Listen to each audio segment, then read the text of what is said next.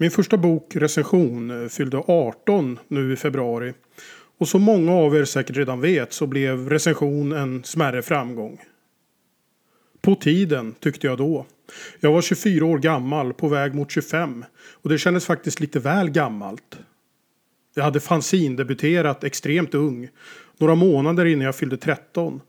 Och fortsatte sedan vara lovande och ung under hela 90-talet. Jag var ovanligt ung när jag sålde mitt första seriemanus till Svenska Serier. Väldigt ung när jag sålde ett seriemanus till Bamse. Ganska ung när jag blev Bild och Bubblas avigseriekritiker. Och fortfarande ung när jag gav ut första numret av mitt hyllade textfanzin Chiperke. Men när recension kom så var jag nästan 25. Det kändes inte längre särskilt ungt för en debut. Ett riktigt geni hade snarare varit 18, 19, 20 max. Och jag hade kallats lovande så länge att jag borde ha infriat löftet för länge sedan. Men jag fick i alla fall lite upprättelse då när recension blev en indie-hit under våren och sommaren. Det var en riktigt trevlig erfarenhet, en av de bättre i mitt liv faktiskt. Att till sist få uppleva lite riktig framgång som är något annat än att hyllas i små fanzines. Recension blev visserligen inte direkt hyllad. Den första recensionen i Aftonbladet var en sågning. Men den fick i alla fall recensioner lite överallt. Jag blev intervjuad flera gånger och var på ett eller annat sätt med i de flesta kanaler som gällde på den tiden, förutom tv. Aftonbladet, Svenskan, DN, Expressen, Darling, P3, Nöjesguiden. Framförallt Nöjesguiden. Det var de som började hypen med en intervju innan boken ens kommit ut. Och de avslutade den väl också genom att nominera mig till sitt Stockholmspris där jag var och skämde ut mig grundligt under utdelningen. Men viktigast av allt var att den sålde ganska bra.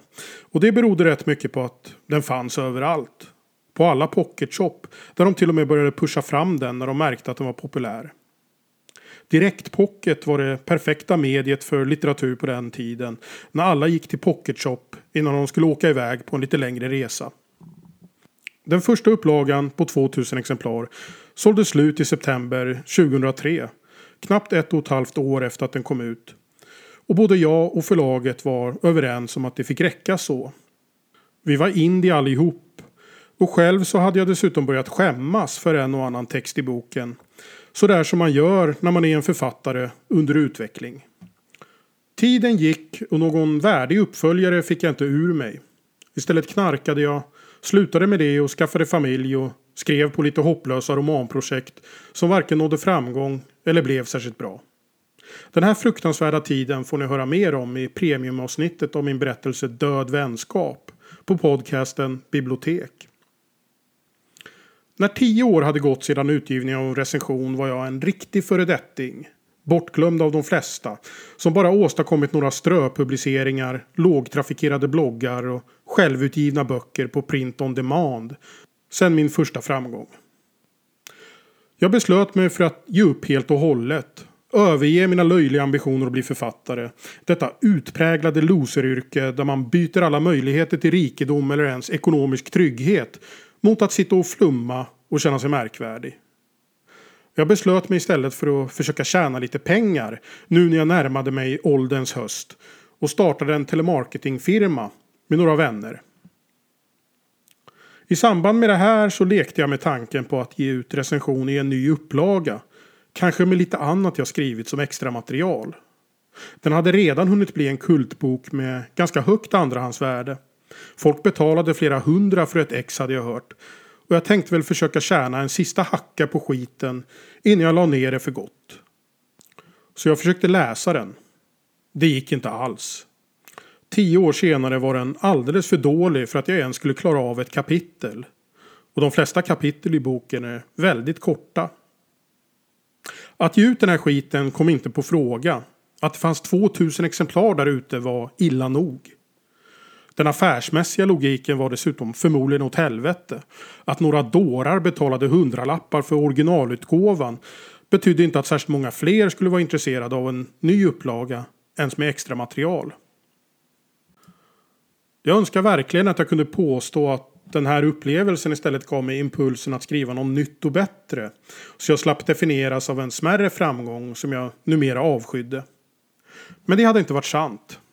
Jag var fullständigt belåten med mitt beslut fram tills telemarketingfirman gick åt helvete. Att tjäna pengar var betydligt svårare än jag trodde. Det krävde disciplin och driv och en massa annat som varken jag eller mina partners hade. I alla fall inte när det gällde telemarketing. Så jag gjorde en Marcus Birro och gav upp att ge upp. Återupptog skrivandet på olika sätt. Startade en ny blogg, började på en roman. Utan större framgång, men jag hankade mig i alla fall vidare. Skrev romanen Blodtörst, fick den till sist utgiven. Det gick åt rätt håll. Recension började sakta begravas bak i CVet. Sen gick det allt snabbare. Jag började få regelbundna uppdrag av Galago. Jag startade podden Magister tillsammans med K. Svensson. Vi startade podden Bibliotek ihop. Jag startade den här podden. Efter 18 år har jag vunnit tillbaka en minst lika stor, antagligen betydligt större publik än de som köpte recension. Det är ingen stor publik jämfört med ganska många andra poddar. Men den är å andra sidan mycket större än ganska många fler. Men framförallt så är jag inte längre en one-hit wonder och föredetting som fortfarande definieras av sin pinsamma debut. Min relation till recension är med andra ord betydligt mer avslappnad idag. Vi skulle kunna ta en öl på krogen tillsammans nu när den är myndig. Men den är ändå inte riktigt så avslappnad och bra så jag är beredd att läsa boken igen. Eller ännu värre, läsa in den. Så när Under produktion ville publicera den som ljudbok så sa jag kör på, bara jag slipper ha något med den att göra. Lite som Olle Bäck när de ville göra film av elementarpartiklarna. Gör som ni vill, jag skiter i vilket, bara jag får mina pengar. Ni får läsa in, klippa, publicera, sälja så får jag en lagom del av vinsten. Och det fick jag.